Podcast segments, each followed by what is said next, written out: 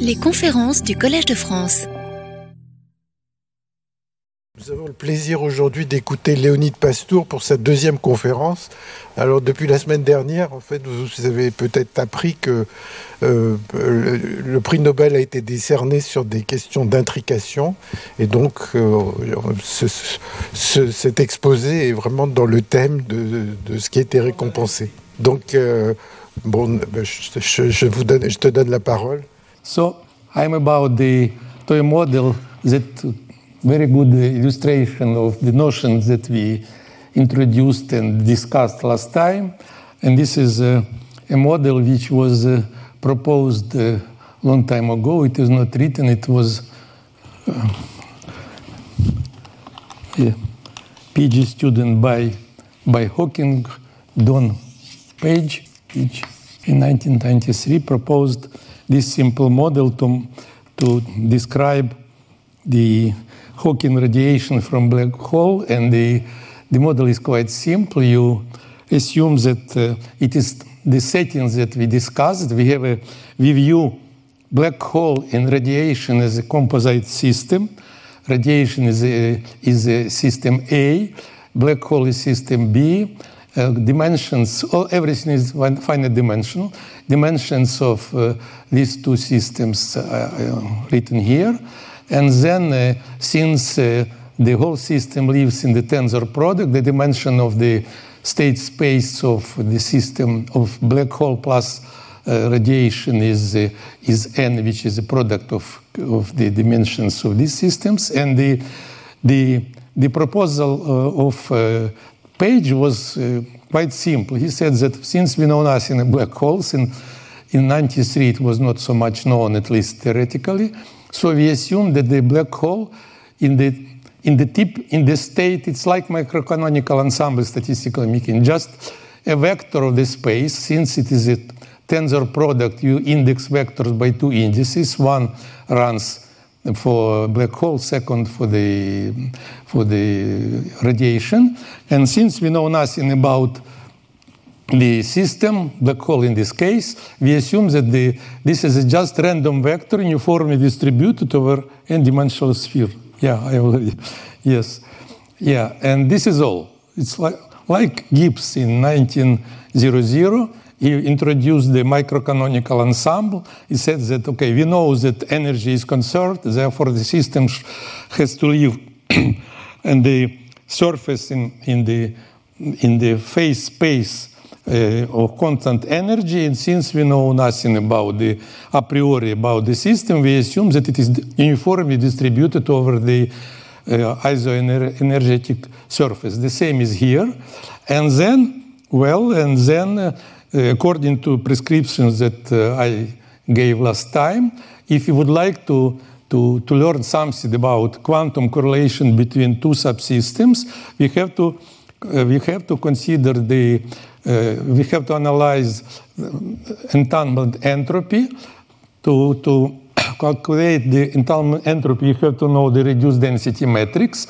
So again, this is a pure state, and the density matrix of pure states is a projection. It is written here. So the density matrix of the uh, of the system, black hole plus radiation, is just uh, you see the just rank one, the projection on the psi. And now, uh, if you would like to, to, if we would like to have the density matrix, by the way, excuse me, it's a mistake. It, B is not is, shouldn't be here because. Uh, according to our notations, rho, rho AB, it is a whole system. And if I trace out the degrees of freedom of B, being interested only in A, I have to, I have to sum over the, I have to, okay, make, uh, I have to make a partial trace with respect to the systems which I am not going to consider. So I have to sum over K. And now we have the we have the reduced density matrix written like that. And uh, these two vectors, I remind you, they are uniformly distributed over the sphere. And now we have to compute, so rho A is like here, so B uh, has to be deleted. Yes, and we have, the, we have to compute uh, minus here again, excuse me, too many mistakes. Yes, and we have to ca- calculate SA. And uh, um, uh, um, since our initial, our typical state is by definition random, so the density, the density, reduced density matrix is also random, and the thermal entropy is also random, and the simplest things to, comp to compute is just the expectation. So the Don, uh, Page computed for, dimension, for these uh, dimensions 1, 2, 3, 4, it just uh, okay, made the conjectures that the general answer is like that. It was then confirmed by several calculations, which quite involved. And uh, from that calculation, he was able, this is an exact formula, and since it's in fact this uh, k is big, as always, because black hole is big, but radiation is not big. Pa Page proposed this model as a, as a model for the initial stage of the radiation when the, okay, after big, I don't know when it started, but quite long ago, and to see what is going on in the initial stage. So L is much less than, than K, and if we just assume that K is quite big, that means the limit, then the asymptotic formula is like that. Uh, so this is K is big, L is any, because this is exact formula. And uh, uh, let me remind you that if uh, our density matrix would be just the uh, the unity, okay, normalized by L, it is maximum value of entropy. Therefore, the leading term shows that the our system, I mean radiation, is uh, quite strongly uh, correlated with the black hole because it, it stays almost uh, uh, completely entanglement, and the unity, of course, is most entanglement radiant matrix, and so the conclusion was that uh, uh, on initial stage of radiation, the conclusion is more or less natural, but nevertheless it is obtained from completely simple, I would say, toy, uh, um, toy model.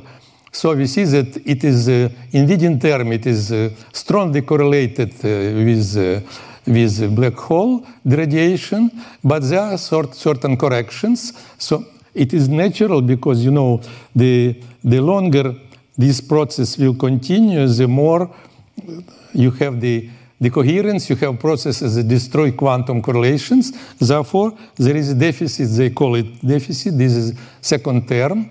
And uh, so this was the result. But since uh, we, are, we are dealing with random variables, so if you, you know nothing about the distribution, the expectation tells you almost nothing because look, you have distribution which is not picked somewhere. So the, expectation is okay first moment, but generically to know the probability distribution, you have to have all the moments.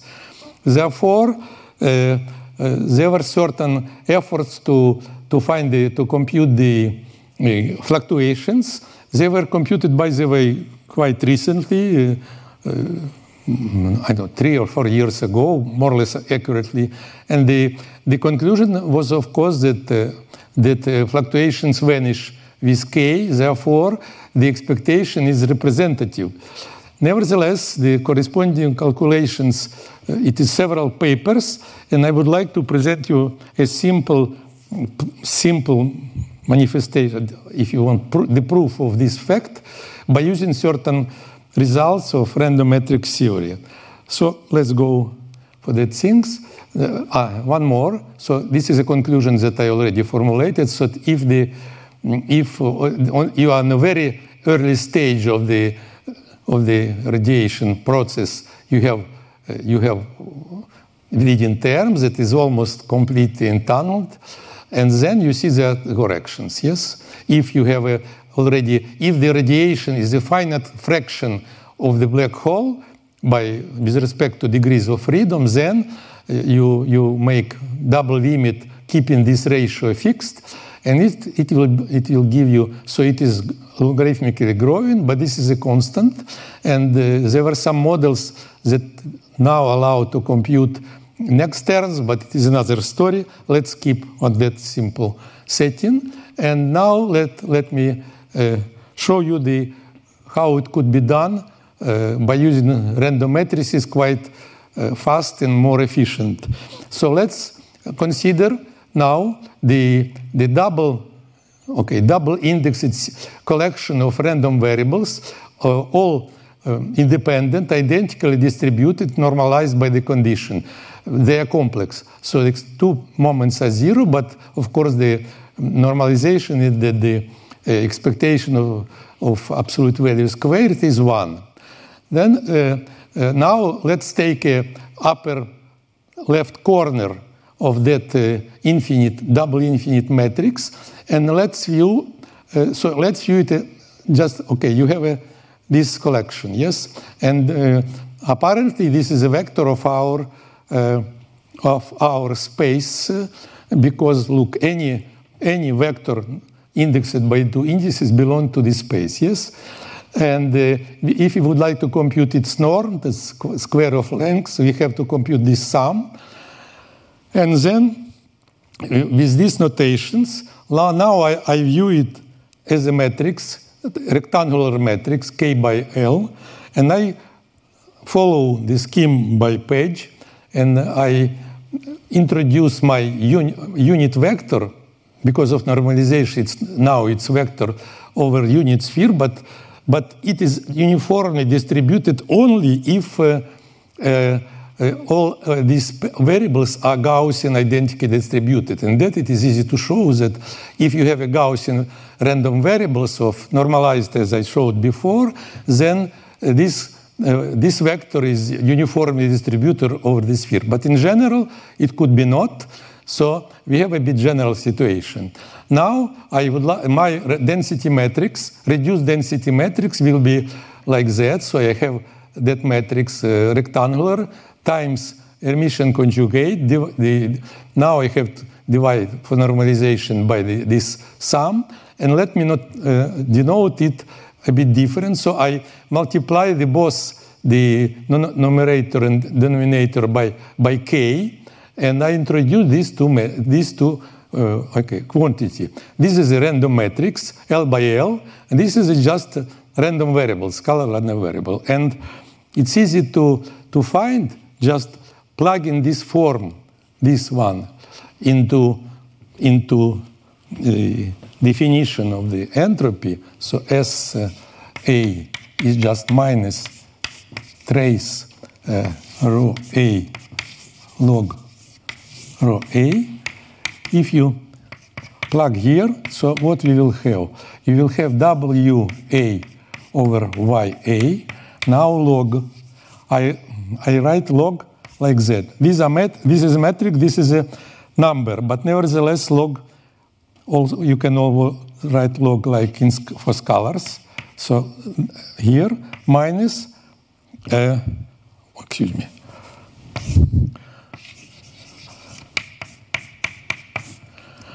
And then the first term will give you minus, uh, uh, so let me, the second term will be just everything. So it is a scalar. So we have this trace is 1 because of normalization. The leading term will be log ya minus, now you have 1 over ya, and now you have the trace wa uh, log wa. You may remember that in my first lecture I explained it, just reminded, I believe that everybody knows what is the function of Hermitian operator.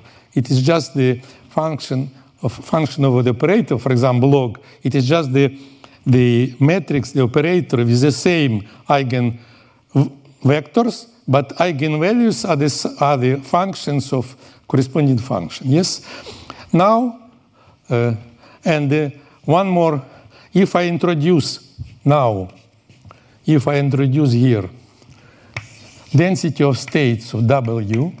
So what is it? It is just 1 over L, the sum delta function of P minus P uh, W minus W alpha. It is, yes, and the W alpha, the are eigenvalues of WA. This is Hermitian matrix, so if you introduce this function, you can write the second term in the form presented here. So this is exact formula And uh, uh, now, what is going on? You can compute uh, uh, each term by using certain argument. So it is written what I, I, have written already. So this is density of states, standard things for any Hermitian operator, Hermitian matrix. Now let's look first for the for the normalization. Yes, for for that thing for for z. Let me write rho a is w a over y a, and y a is just uh, one over k sum k L1 KL. Uh, now, what, what, what do we have? We have the eigen, we have the, let's look at this, this expression. Uh, uh, all x, xkl, they are independent and identically distributed. You have the cer certain amount, certain uh, number of these summed eigenvalues divided on the number of terms. This is known quite well in everywhere in probability and physics. This is the law of large numbers, or if you want, ergodic theorem, whatever. But we know that with probability one, in that big space, uh, this sum uh, converges to the to the expectation. So there is a this sum this summing plays the role of expectation. It's typical ergodic situation, the mean over the phase is equal to mean over the ensemble. So we have we can write that it is for if k is big, L not necessarily, this sum is equal to the sum of expectation plus something that tends to zero. Yes, well, and then you can write in that form because the, our normalization this is one. So we see that that sum behaves like. Uh, uh, okay, just uh, k times L. And uh, since y is defined as a, in that way, so y is, is asymptotically equal to, with probability 1, equal, equal to L. So we have the, for the first term of our formula here, we have quite immediately have already log L, which was in the case of Page. And uh, let me remind you that this uh, the Page formula, this is in expectation. Myself, I have this, this leading term already with probability one. That means sort of all typical realizations. Yes. Now let's deal with the second term, which is a bit more involved, of course. Uh, but uh, as for leading term, we have already this. We, we see that leading term appears immediately. And I repeat in, in more general, slightly more general situation. So first, not necessarily uh, Gaussian random variables. And second, it is not only for expectation, but for any, uh, for all typical realization. It is physics expression. In mathematicians, they would say that it's probability one. Yes? Now let's pass to the second term. Uh, this is our matrix. So you see, this is this is a uh, okay. It is written here, and uh, let's consider the two cases. You remember on initial st initial stage of the of the radiation, L is fixed. You, you, black hole just started. Yes, so we keep L fixed, and K is big because it's K is the degrees of freedom of, of black hole, which is big. So we have let's keep L fixed, but uh, send uh, k to infinity. Again, it is a law of large numbers. You have k terms divided by, the, by k, so it converges with probability 1 to the expectation. But expectation just delta symbol, so your matrix, all the matrix converges to 1. L-dimensional uh, L-dimensional unity matrix, yes? And if you compute for matrix W equal 1, this sum you'll find that it is 0 because you see 1 log 1 is 0. So we see that initial on initial stage of the of the radiation of the radiation we have the uh, and for big uh, uh, black holes we have the limit with probability 1 for typical realization the same as in Page formula, but uh, again, Page formula for the expectation. Yeah. And this is, we see that it is maximum in town still, the radiation, yes, for any collection. Let's go a bit further. Now, assume that the, the okay, less early, but not completely early stage, we, we, we assumed it was already discussed that both uh, numbers tends to infinity, but ratio tends to a, a non-zero number. Uh, and then, uh, okay, now I have to uh, I have to use the result from random matrix theory, saying that you have this matrix, which, is, which was written here. And if uh, now not only k, but L also tends to infinity proportionally, then the density of states converges to a nice expression which have the first term. You see, if lambda less than 1, you have a delta function at 0, and plus a smooth part. Okay, uh, excuse me, please, but it is known, uh, now known as Marchenko-Pastur distribution. Yes, and if we put this expression to our integral written here, so we see that the, this uh, atom doesn't contribute because again log 1 is 0. And so only this part contributes, and if you compute accurately this integral, you'll find precisely the same expression. Therefore, we have proved that uh, this uh, process, which was okay, which was somehow proposed, and description which was proposed by Page, is valid not only uh, in, in the mean, which is not so much, but it, it is valid for typical realization. Now there are, okay, since that time we have a lot of, okay, almost 30 years, 20 years, uh, time there, there was a lot of development, but somehow this simple toy, I would say toy model triggered very nice and interesting direction of study. Now they are trying to justify the conjectures by by Page, for example, about the almost uniform distribution by using string theory, a lot of things, quantum gravity, okay, ADS, CFT corresponds, etc. Uh, semi-classical approximation, but uh, this is a kind of guiding principle to indicate to which direction we have to move and how to follow. And uh, Page itself, he, himself, he proposed the, the process he introduced explicitly the time, and he shows that if you describe, so describe, uh, I know, like that, so it will be time. So, so the, the, the process, the, the uh, entanglement entropy will behave like that. So it, it, it will grow. So if process is, is, uh, is developing, so radiation is developing, it, it, it get more and more entanglement. And then when uh, roughly half of this is called Page time, and it's called Page curve. Yeah, and then when black hole exhausted, and then they, of course, everything decays. But it is uh, it requires much more involved argument, but it's a it's nice. This is why I have chosen this example to show that just from the very beginning, just after definitions that you get, you can find certain, okay, reasonable uh, result concerning quite complicated and serious physical object. Now it's uh, end of the first part of roughly my lecture one. Let me now pass to the lecture two. And I'll start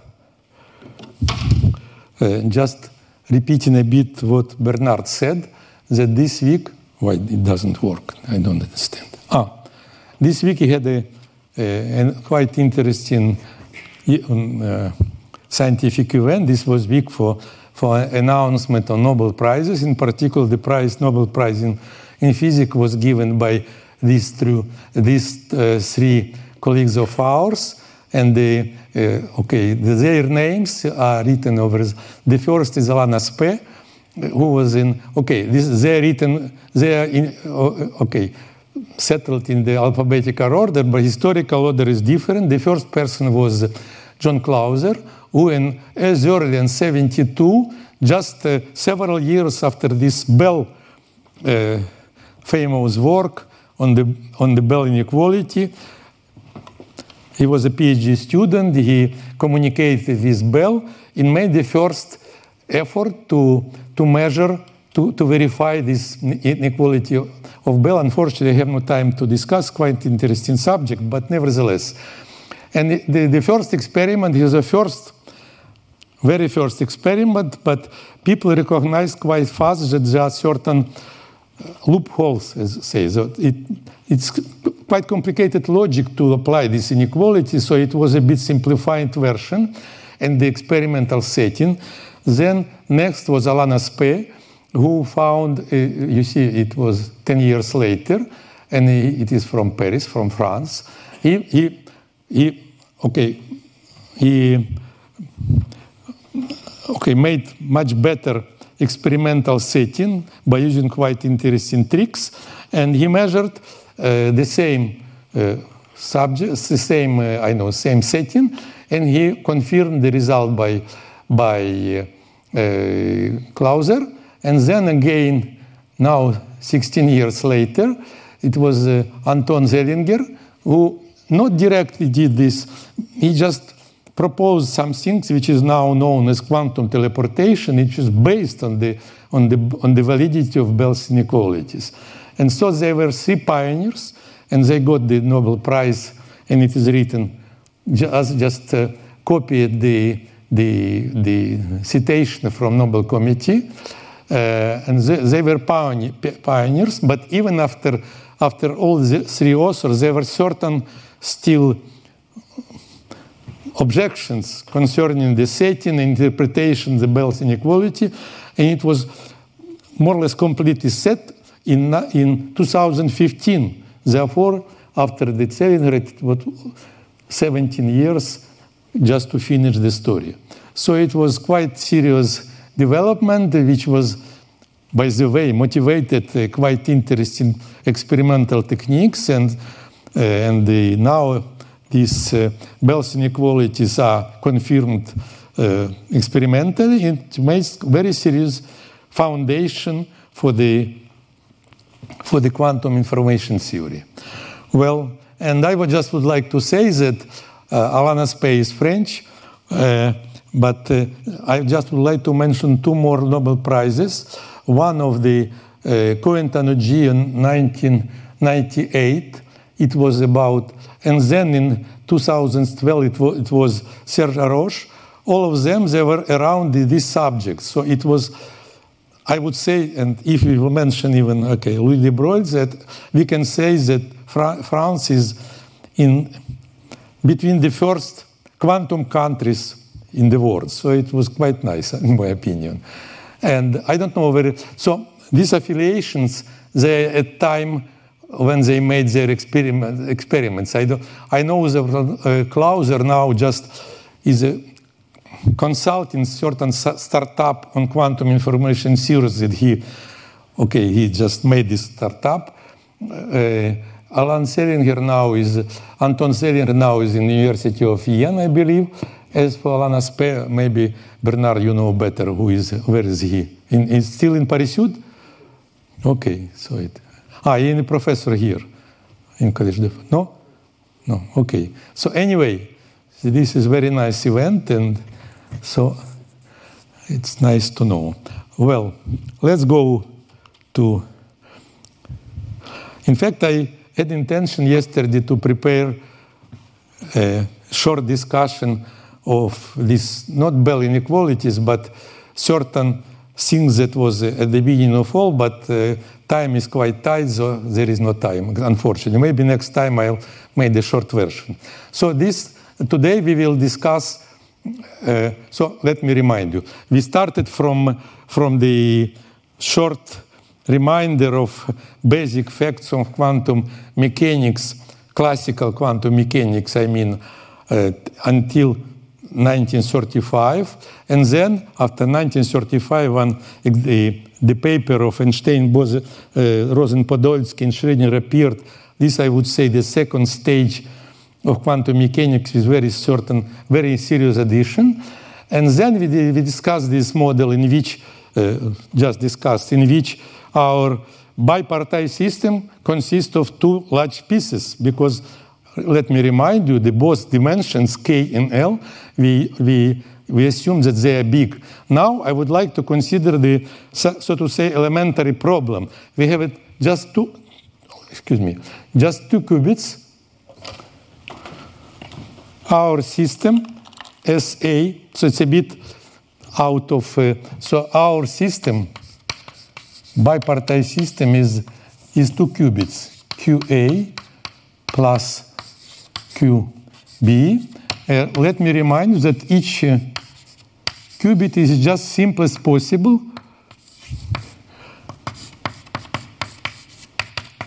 Simplest possible quantum system, 2 by 2.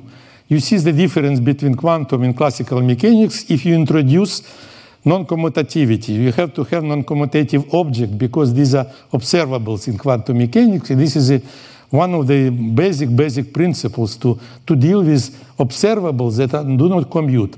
In two-dimensional space, we have already matrices that do not compute, co commute. Therefore, uh, we have this. It is just to remind you what we are going. So our uh, we say that system unentangled if it is product, entanglement it is not a product, it's state. If its state is pure and if state is not pure, you have to assume that it is not the sum of these products. Yes? And again, as I said, the qubit is the simplest possible quantum system. It, by the way, it, it appeared in the in the 60s uh, in quantum optics because it's simplest model of laser of two, two, two level atoms. But in quantum, in quantum information theory, we have this qubit, that means quantum bit, is as important as a bit in, in uh, classical computer science. So it is a variable taking two, two values, zero and one, for example. Yes? What is our model? So entanglement entropy also we have already seen. It is just a reminder. And let me now, uh, oh no, stop. Ah, now we are coming to the important thing. So, uh, as I said, I am just a bit uh, to, to, to justify what I am going to do. Let me just say that we are going to consider, as I wrote here, this very simple quantum system, uh, just two, two, two qubits and the, our space, state space, is just tensor product of two two-dimensional space. That means QA, QB. That means that the, our space is just four by four. The four-dimensional Hilbert space in which the system lives. But it would be already also interesting because there are some things, but we are going to, to add to this to introduce the certain elements environment.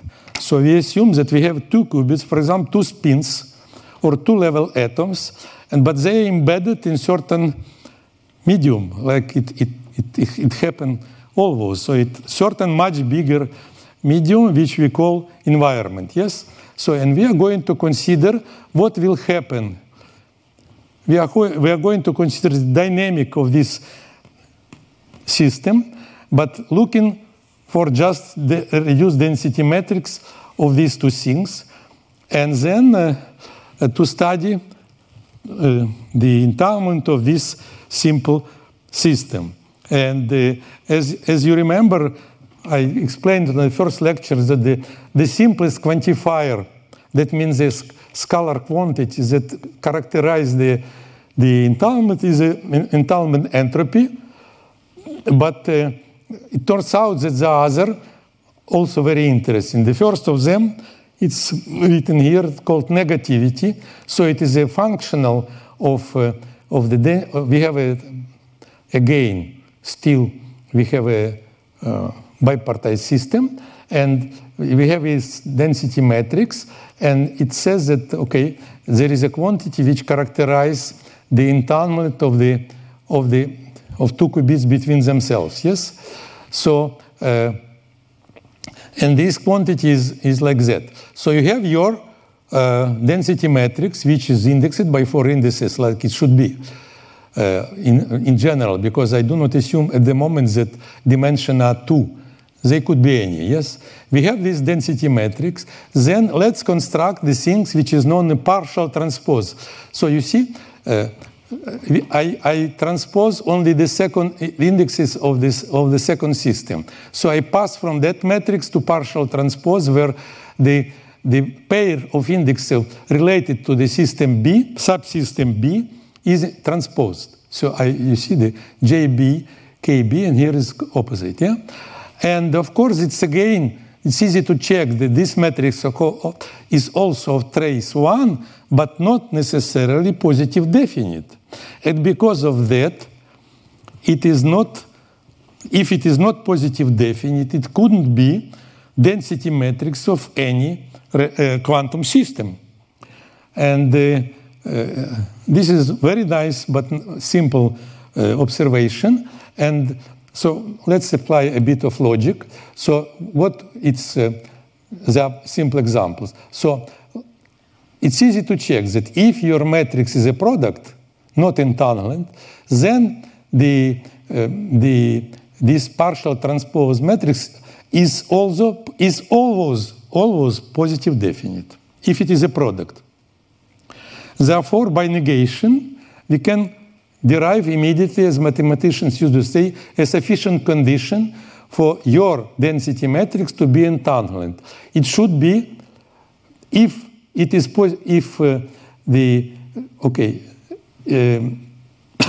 if the matrix is this matrix is not positive definite, then partial then rho is is entanglement.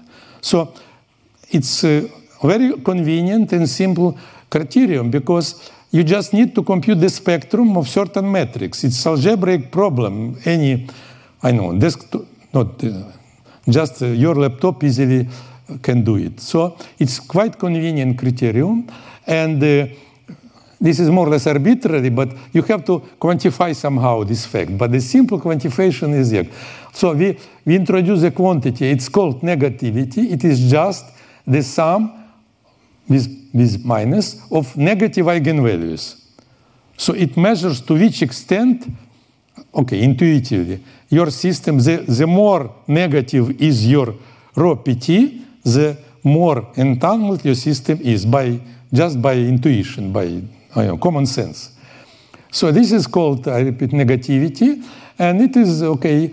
Uh, uh, but in general, it's easy to show the simple examples. So if your dimension of your system is arbitrary, therefore it is, uh, it is just sufficient conditions. There are entanglement density metrics that have that do not satisfy this condition. But if you uh, confine yourself on the matrix 2 by 2 or 2 by 3, there is a simple theorem saying that in that case it is one to one. Therefore, if you deal with system with two, with a uh, bipartite system consisting of two qubits or qubit and the uh, three-dimensional system, then it is necessary condition and the uh, it is necessary and sufficient condition. Well, there is another thing which is defined, unfortunately, much more complicated, but just to show you a bit. Yes, so uh, it's called concurrence. But uh, uh, just to show you that there is certain non-trivial, quite non-trivial things to do. So what, uh, let's introduce a quantity which is known as the entanglement of formation. Uh, it is introduced like that. For the pure state, it is just the entanglement entropy. Excuse me, I forgot the, the equality. Yes. And uh, now and it is, okay, there is a quantum information theory interpretation. It, it is interpreted as a minimum number of, of, of Bell states, it's elementary entanglement states, which your big system could, could contain. Uh, if you have a mixed state, you, you, any density matrix could be written in that way. If psi's are orthogonal, it is just spectral theorem, but we, we assume that they are any, like ex what experiment will do you. Yes, so we have to write this thing, this, uh, and then you have to minimize over all decomposition to, I know, to purify, to, to, to, it's natural to minimize. But the minimization procedure is quite non-trivial, and it is all, not always the algebraic. You have to make derivatives because you have to find the minimum, etc., etc. And uh, so far, the solution of this minimization problem is known only for, for, for two qubits. And the formula is quite complicated. Let me show you. So, so for if your system at, uh, consists of two qubits, then this minimization procedure is, could, be, could be done. So it is of that form. Excuse me, the formula is quite complicated. H is a simple function. It's just a Shannon entropy of, of Bernoulli distribution.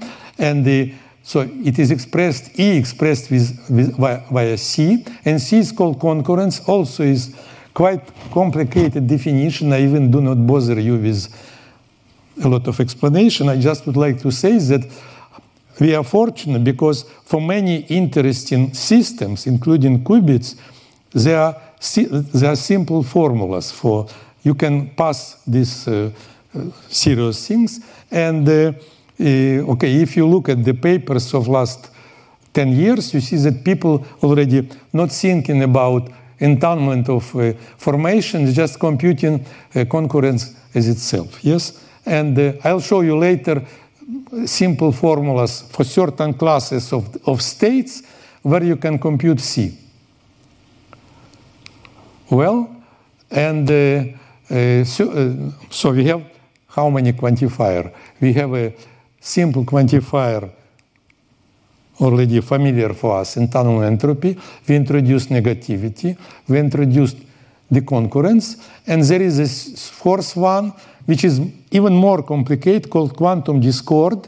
I will, I do not dare even to show you the definition, but intuition is very simple. You have a certain quantity known in, in classical information theory, which called mutual information. It measures something interesting, and there is very nice interpretation of this mutual information in quantum case. But it turns out that because of general non-commutativity of uh, observables, there are cl one classical, simple classical definition has a two version because of non-commutativity.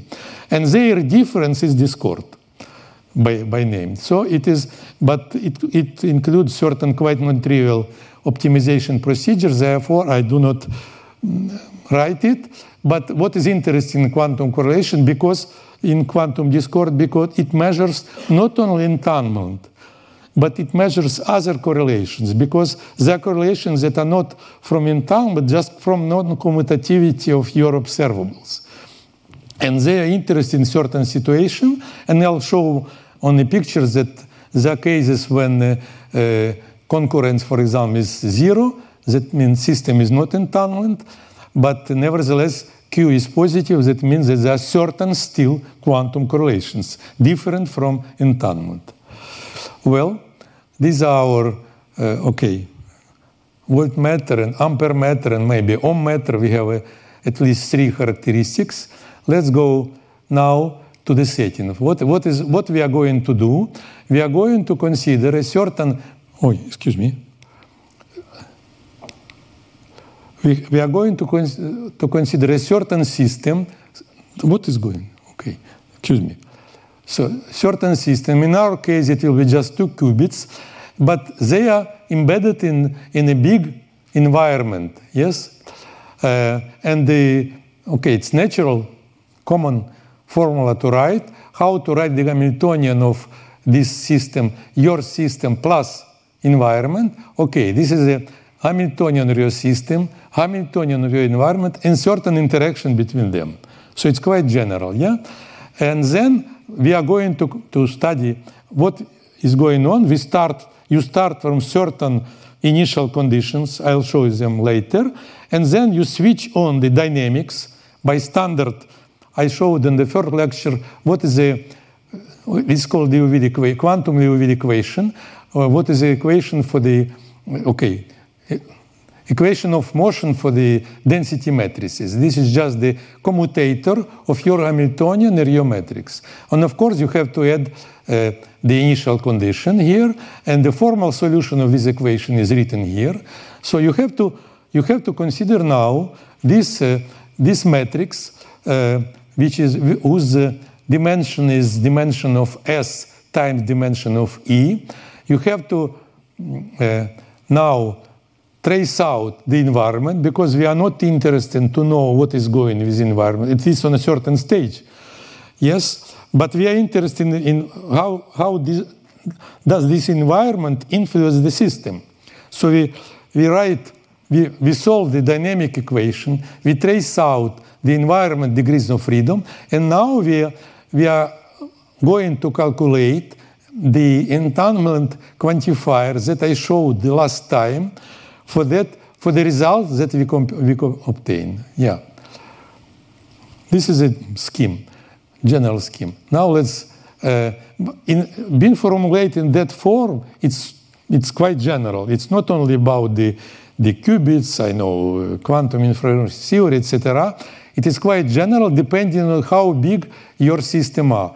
Okay, if you look at the certain book on statistical mechanics, both quantum and classical, myself, I, I learned statistical mechanics from this uh, Landau Lifshitz, and there is a very nice derivation of the Gibbs distribution.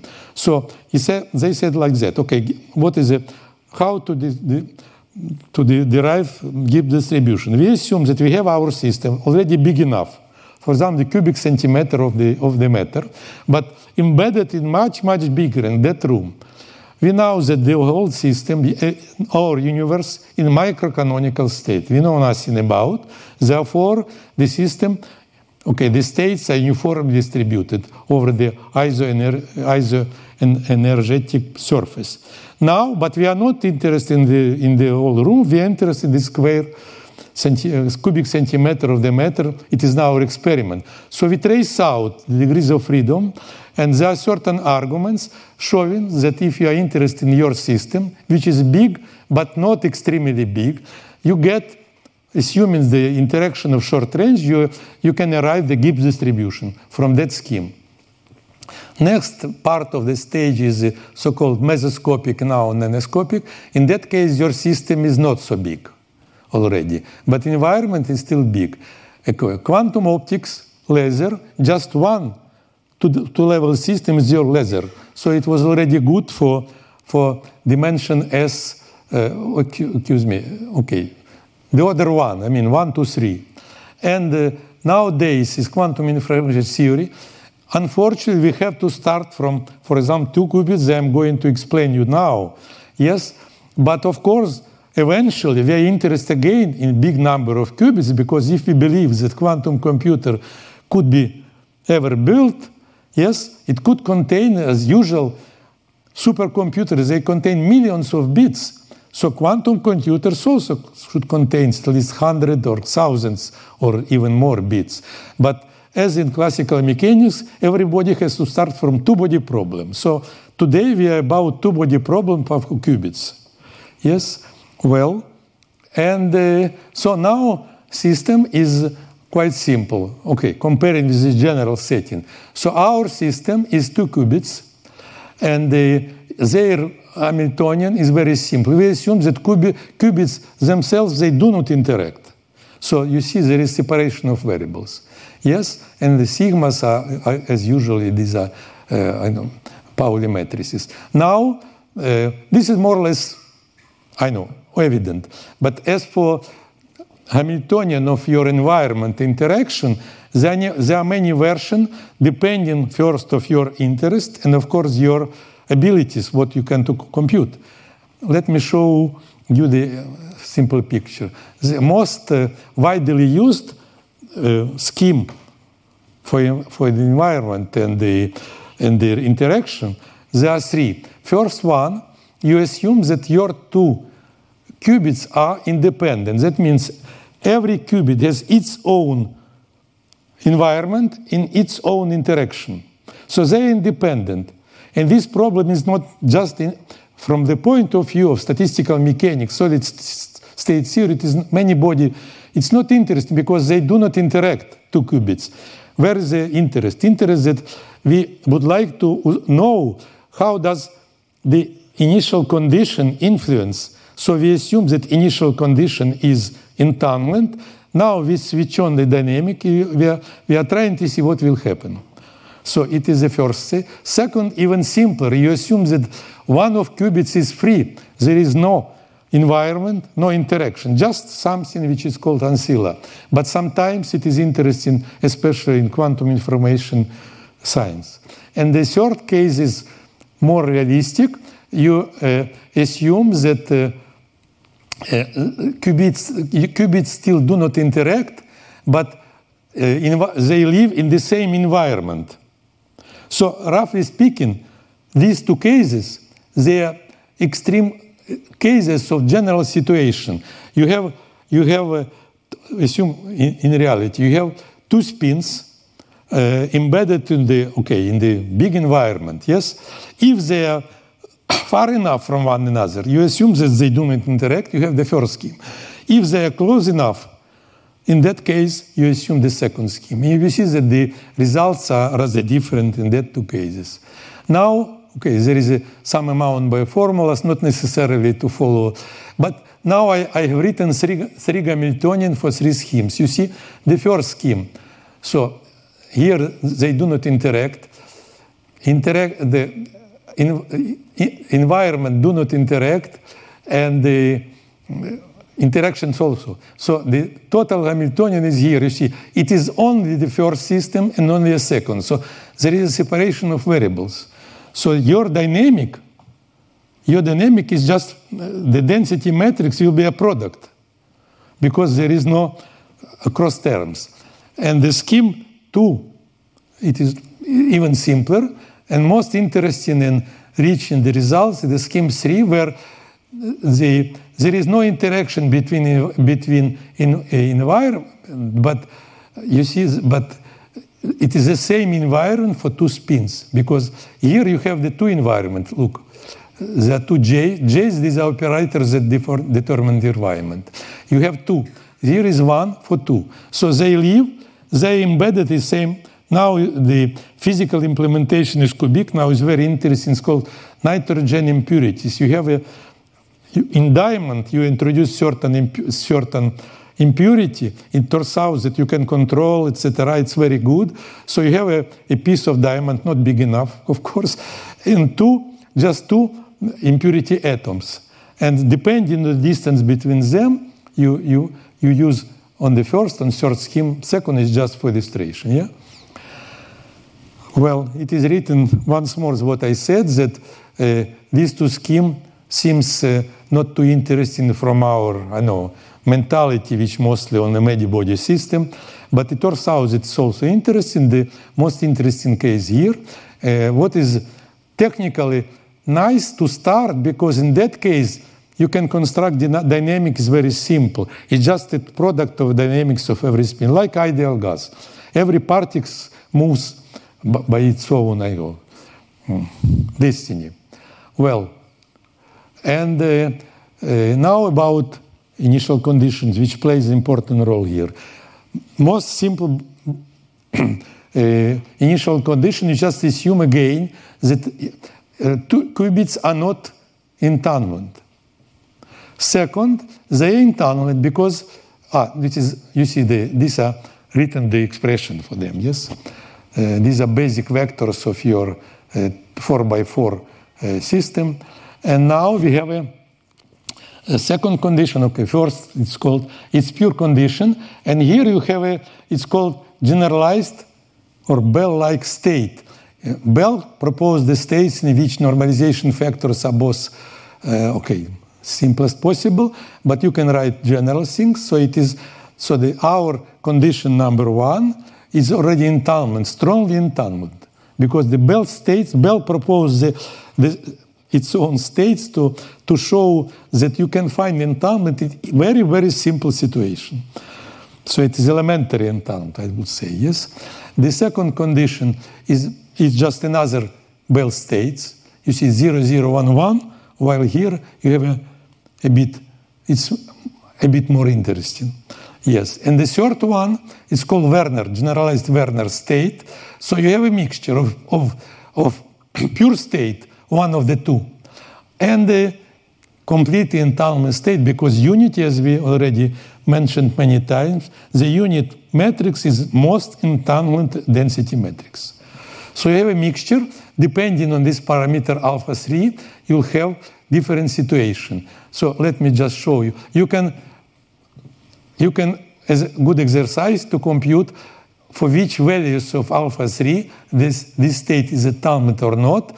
And you'll find by using, for example, the concurrence that I showed before, you'll, you, you'll find that uh, it is not entanglement. The system is not entanglement. This state is not entanglement if alpha is less than one third.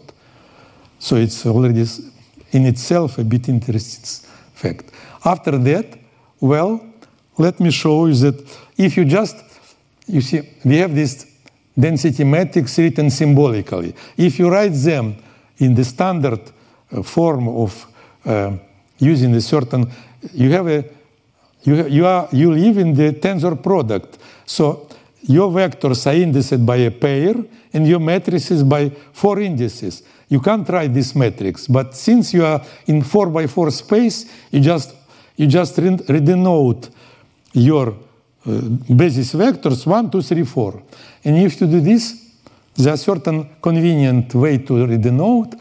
And then if you write all, all the density metrics that I have written, you see that they are block, despite they are of certain interest already, but it is somehow the God helps us. So it is their block matrices, therefore, it's for so I remind you that the the negativity, you just take your take your matrix, you do the partial transpose, and you compute eigenvalues. It's simple exercise because the matrix are block, and you'll find uh, eigenvalues, and this is our expression for for the negativity. You see directly via entries. So it's simple expression algebraic as we see. And it is no wonder because it is, was clear from the very beginning. But more, more surprising that the, uh, the concurrence is also easily to compute. So you see, you have this little c1 and little c2. They are expressed via entries of your density matrix, and you do this simple maximization procedure, you find C. So we know we have a nice expression for the entanglement quantifiers. We have our system. Now is the time to switch on the the dynamics, you see what will happen. Well, let me show you the uh, first the case of of one of one. Let's we are we are going to study uh, two qubits, but let's start from one one body problem. Yes, okay, and uh, it's quite uh, widely accepted. Uh, it it was motivated still quantum optics, so-called spin boson Hamiltonian. So you, you use as an environment just free boson, quantum bosons, uh, just oscillators. For example, it could be, uh, I know, optic cavity with a light. Yes? And uh, so your system is just one single spin, and you write interaction. You see sigma 1, sigma 3 to make no. Here is a in fact, very simple story. It's product of sigma 1. If you this just the coordinate of this boson field. It's quite simple thing, and it could be uh, you can make the limit n to infinity. It means that your reservoir, your environment is micro is microscopic already, and it can be shown that the result is completely determined by the by the you see this combination of of coupling constants and the frequency of your uh, spins. So you have a reduced density matrix which expressed via z. And nevertheless, it is quite complicated thing, and uh, it's impossible to to solve the, the, the, Hamiltonian could be okay. You can to, you you can write a certain expression for dynamics by using okay Feynman integrals etc. But it is not feasible. So people invented a lot of approximation, and one of the most used is so-called, uh, okay, Bogoliubov-Van Hove or Born-Markov is the following.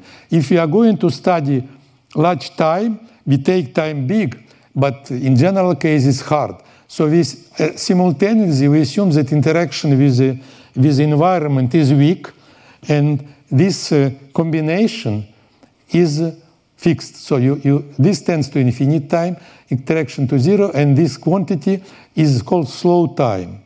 And in classical case, this limit plus certain additional simple operation lead you to, to the Markov process, to kinetic equation, to standard things. In quantum case, it's more tricky, but nevertheless, it turns out that if you use this approximation as others, you'll find completely interesting phenomenon, which is written here. So you switch on the dynamic. I, have written everything, Hamiltonians, everything, initial condition, but you use certain simple approximation of the dynamics, for example, like that, and you find that the your density, not your density, for example, your negativity, which is function of time, it becomes zero at a finite moment of time. For everybody who, who just heard something about non-equilibrium statistical mechanics, we know that if you switch on the dynamics and we let it to develop itself, there is a certain exponential decay to the equilibrium. Or at most, power law decay if your system is long range, etc. But never, I repeat, never, myself at least personally, never seen that your, your something that depends of time and characterize your system becomes zero at finite moment of time. This is why this dramatic term, in entanglement, sudden death, but life is not absolutely pessimistic. There were a bit more complicated setting in which you, you kind of resurrection. After the death, there is certain period that your, for example, concurrence is zero, and then it appears again. So you, there is a kind of Jesus Christ situation. So it just, okay, resurrection. Uh, it's called entanglement, sudden death. It was discovered first in very simple quantum optic situation by this, uh, uh, and uh, there, is, there are other people. There were several discovered more or less simultaneously. I just mentioned this is a review in which it is more or less good explained. So we would like to, to describe this, uh, uh, this, um, this in, in, in sort my goal is to show you how it, we will arrive to that situation. So uh, the, let's start again from one qubit. Class, okay, traditional approach, as I said, it is via spin boson, but it is complex situation. So let's, uh, just to see something else, let's consider another case. I, I propose, instead of spin boson, I propose the Hamiltonian in which environment and the interaction just one, qubit with environment are not bosonic operator, but just random matrices. We know that random matrices now they're everywhere. People are use them. They use them in many many problems. Sometimes there is certain physical, I know, arguments. Sometimes the argument is very simple. Okay, we do not know how to do concrete problem.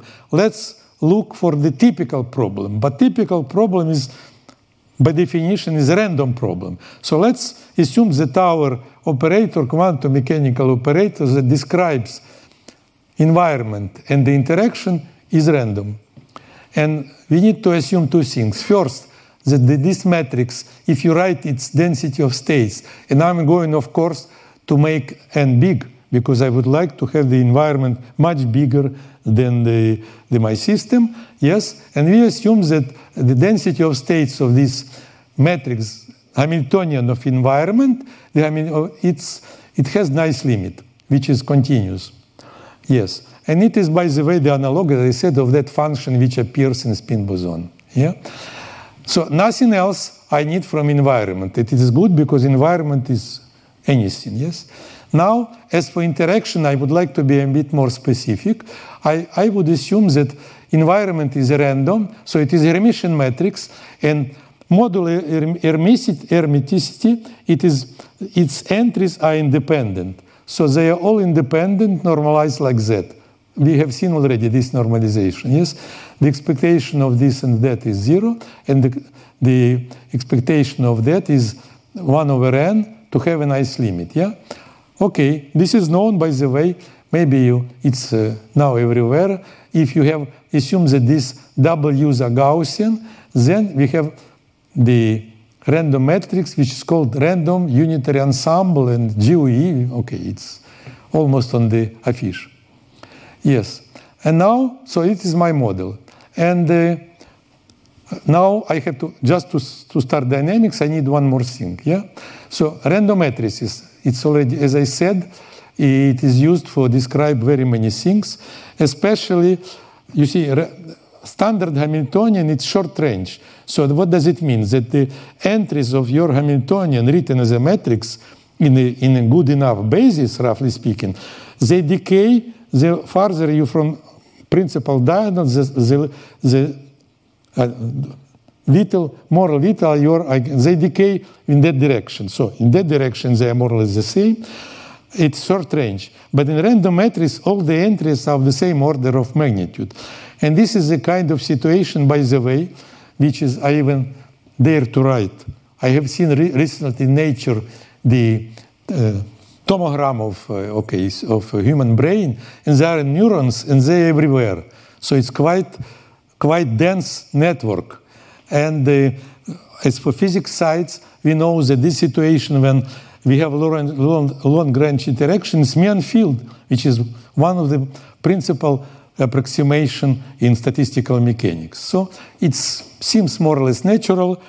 And now about the initial condition, we assume that at, at finite moment, your environment in your system, two qubits, they are not entangled.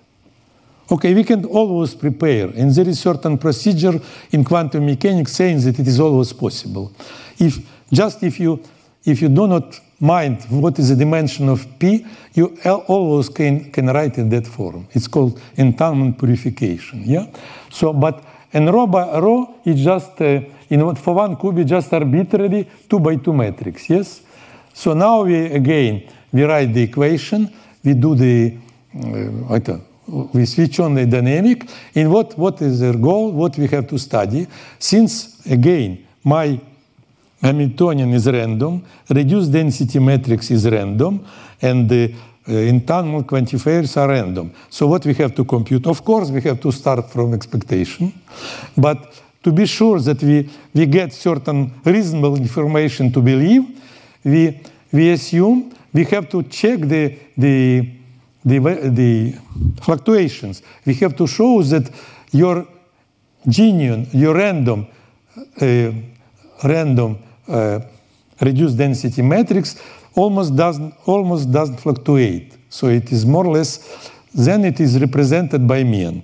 And as a first step, we, di we did it is possible. It is standard tricks in random matrix here. You have to show that the variance. And what is the variance? Let me remind you.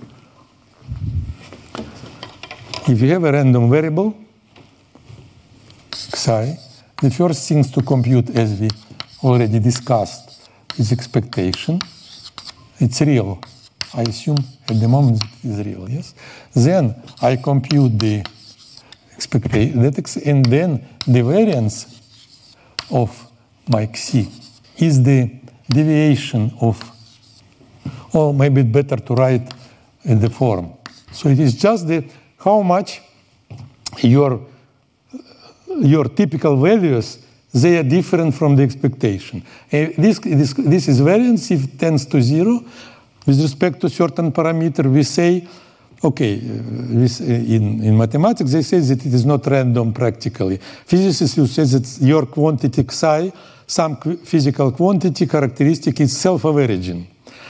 Yes, and we have to check first this property. This could be done by using the technique of random matrix theory. I will not I have no time, unfortunately, to present, but nevertheless, the result is quite simple. You see, okay, there is time. Of course, for big time, it's not good enough, but if it is not too big, it's good because uh, and uh, you have n in the denominator. So your fluctuations, at least in that part of the uh, parameters, are small.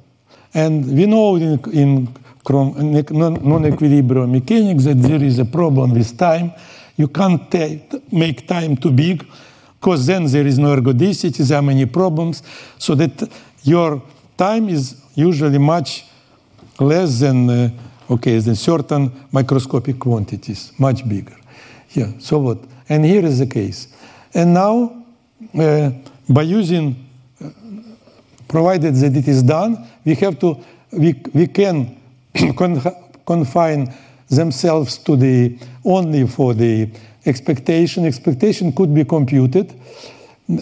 Uh, so you, you make limit n to infinity, keeping t fix still in v, not zero, just something, yes?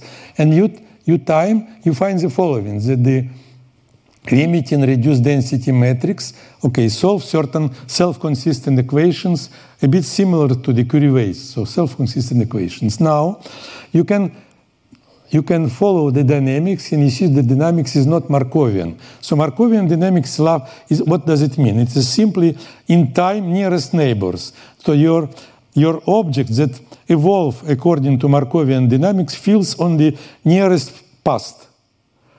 Not Markovian, that means that it is the time correlations are more strong. Yeah. So we can show you that it's not Markovian, but in quantum mechanics, uh, okay, this is not classical Markov process. This quantum Markov process and quantum Markov process corresponding equation is not Fokker-Planck, but it's known as a quantum Fokker-Planck. It was introduced by Lindblad. By Lindblad, yeah. Uh, and uh, moreover, so it is not Markovian, like in classical case. In the uh, okay, and uh, moreover, if you compute the infinite time your density matrix, you'll see that it depends on initial condition. It is just blasphemy with respect to our intuition, which is uh, okay, was uh, okay, grew up on the philosophy of non-equilibrium statistical mechanics. We used to think, we used to think that if you leave system to evolve long enough, long enough, it will converge to equilibrium, which doesn't depend on the initial conditions. Otherwise, it's completely strange story. But here it's happens. So you have in what is interpretation? It is interpretation that random matrices in spin, in spin boson it, it could be done. You have this property of of uh, equilibrium. Uh, it, it means that your random matrix environment it is not it is big but not big enough. So somehow it is not macroscopic environment but mesoscopic. And it is okay. It's bad and good depending on what you would like to have. Yes? Well and but nevertheless the form was quite involved. Uh, if i would write them it would be two slides. Therefore we, the next step let's do this van Hove, Bogolyubov van Hove limit. And then we arrive to very simple formulas for the diagonal entries. Of diagonal is a bit different, but let's co concentrate. So this is just exact expression in that limit. Interaction to zero, time to infinity, product is fixed. So you see, this is, this is what I said. You have terms that do not depend on time. You have terms that exponentially decay. If your tau is big, these are vanish, but you have still this expression. It is not equilibrium. Moreover, it is not Gibbs. Moreover, it fills initial conditions.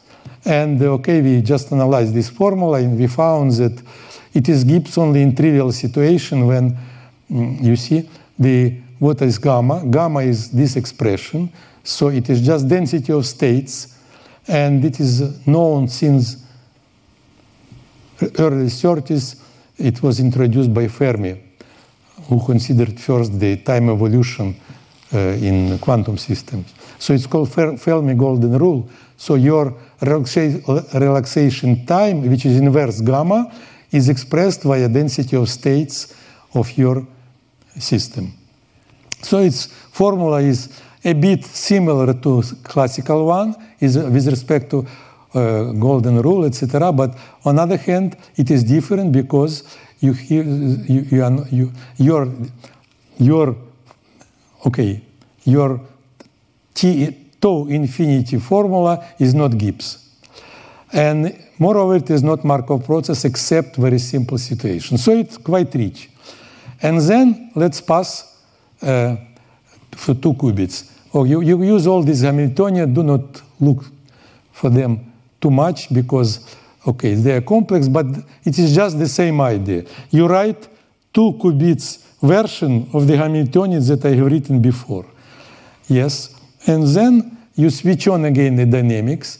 It's again could be found, but it's horrible formulas containing contour integrals, etc., etc. So we are we again confine ourselves to the uh, let me uh, formula quite complicated, and uh, uh, nevertheless you start from simple things because, as I said before, as I said before, the first two dynamics, when your spins are independent or independent in with ancilla, then your density matrix could be written like that. So it is 4 by 4 matrix, but it is, so it, let me, let me write 2 because for 2 qubits, it will be some, you have first one qubit, and your dynamic will be rho 1 on T. Yes? Uh, so you, you, you obtain the rho 1 on T, you apply a certain operator depending on your system, A, for example, A, this super operator which acts on rho A naught. So it is just a, operator of evolution, yes?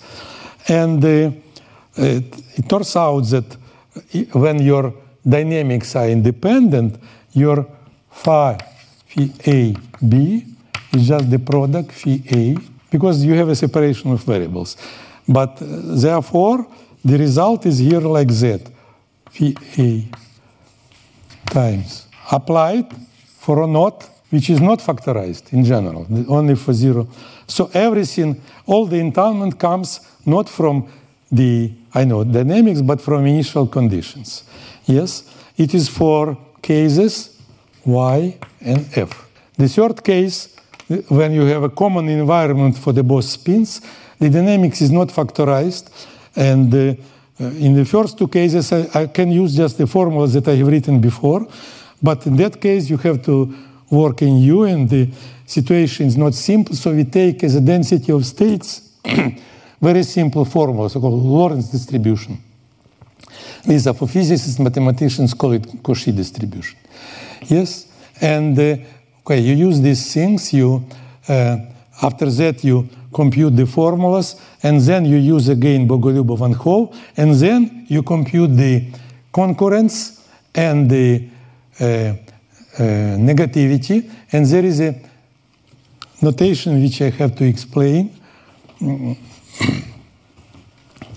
So I, I, let me remind you, you have three models, independent, free, and common.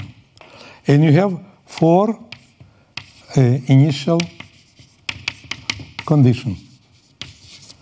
So you, you write the model like model, equal so M is for Hamiltonian, little m for, for uh, initial conditions.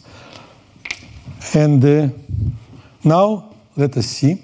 So this is a simple case. You see either free or independent. This is a concurrence and this is a negativity. You see it is zero at finite moment. So you have even already on simple dynamics when dynamic factorize and the whole entanglement comes only through initial conditions, you have already this phenomenon, the entanglement sudden death.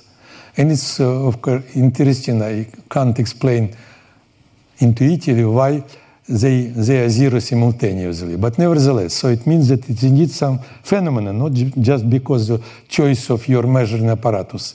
So we have, they are a bit different, coming in the middle part of time, but at the beginning we, we took them, all of them is one, nothing is okay. And now we see that they are they are zero at finite moment, but uh, depend, uh, it might depend on the situation. Let me show what. ah, this is independent. This is uh, free.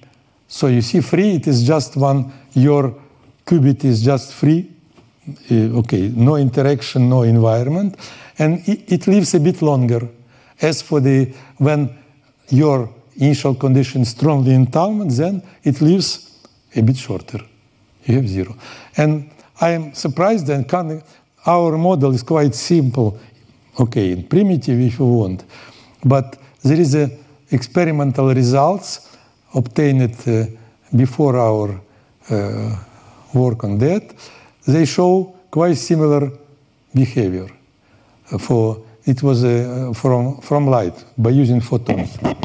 It's most uh, widely used object. These are photo quantum optics to model uh, phenomenon related to to entanglement. So, okay, it's reasonable, good. Okay, it was a surprise, but pleasant surprise. Now, a more complex situation. You have already the model C. C is common. So the model C, it is a common. So you have now uh, your, uh, you know, if you see at the Hamiltonian, so you, have, you see no complex explicit interaction between qubits, but every qubit interacts with environment with the same, and via that environment there is effective interaction between them. And this is because you have much more developed picture. You see, this is a concurrent, this is a, a negative. It turns out that concurrence in many cases equals to two negativities. And you have the model C, common uh, reservoir, and the, to its uh, second boundary condi initial condition is just Bell states. And you see, there is a death, they die. Okay, uh, depending on parameters, the death is different. And imminent. But we are fortunate, they, okay, they birth, there is a res resurrection. So you see, they are again non-zero. There is just an interval, they are death, when they, they are dead. And then again, they are alive and um, this, uh, this picture is just uh, in that in vertical direction, we just, okay, made scale bigger just to see what is going on. So you see this thing here is just like that and pressed by in tow. And you see that they, this is the initial stage, it is here. So they are growing. Then there is a maximum, they are decaying. Some of them, they are dead at, at finite moment, but some of them still alive. So you have a quite different behavior. Yes, and uh, depending on parameters, you see uh, many things. Yes, and the next slide is uh, uh, it's more if you want. So you see, this is a condition zero when at initial moment there is no entanglement. So your initial conditions correspond to two qubits that are not entanglement, unlike previous case. Yes? And you see, of course, because of that, at the initial moment, there is no entanglement. You, you start to evolve, there is no entanglement. But since they interact, qubits interact via common environment, they feel one another, and eventually there is entanglement. And there's, okay, different cases. In that case, there is a uh, so they are dead here, they there is a birth here, and then they are dead again. Here you have a, a bit different situation. They live dog, okay, longer, and this is a bit. This is interesting story because this is completely. This is condition zero. They are completely unentangled. Condition three, they are partly entangled, partially entangled, and you see again there is a certain diversity of possible, uh, I know, behavior. This part is similar to that part, and this part similar to that, but unlike that, there is an intermediate short death, etc. You see, you have a certain, uh, there is a lot of times when you have the death, birth, death, etc. Yes, and now let's, uh, so to, sh to show you that there could be many births, many, not just once.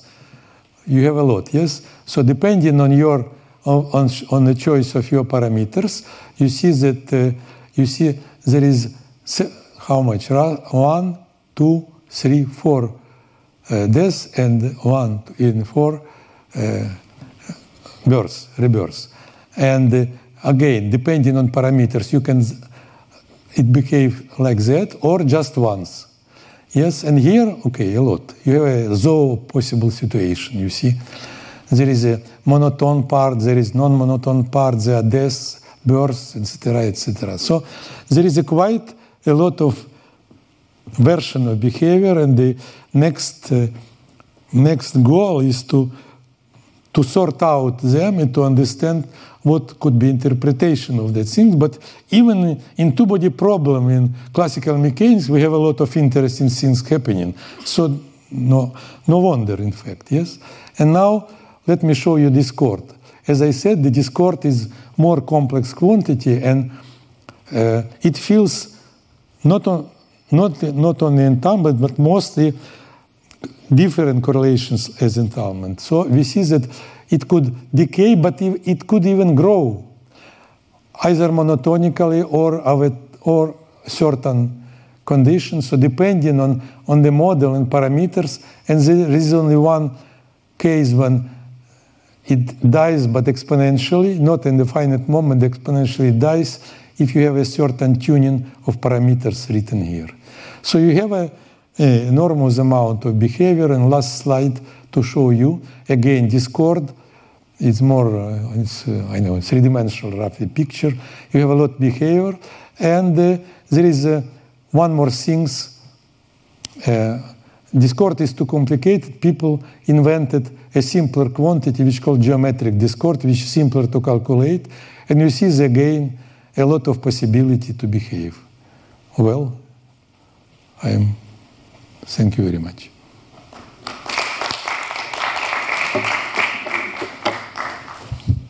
Retrouvez tous les contenus du Collège de France sur www.colège-2-france.fr.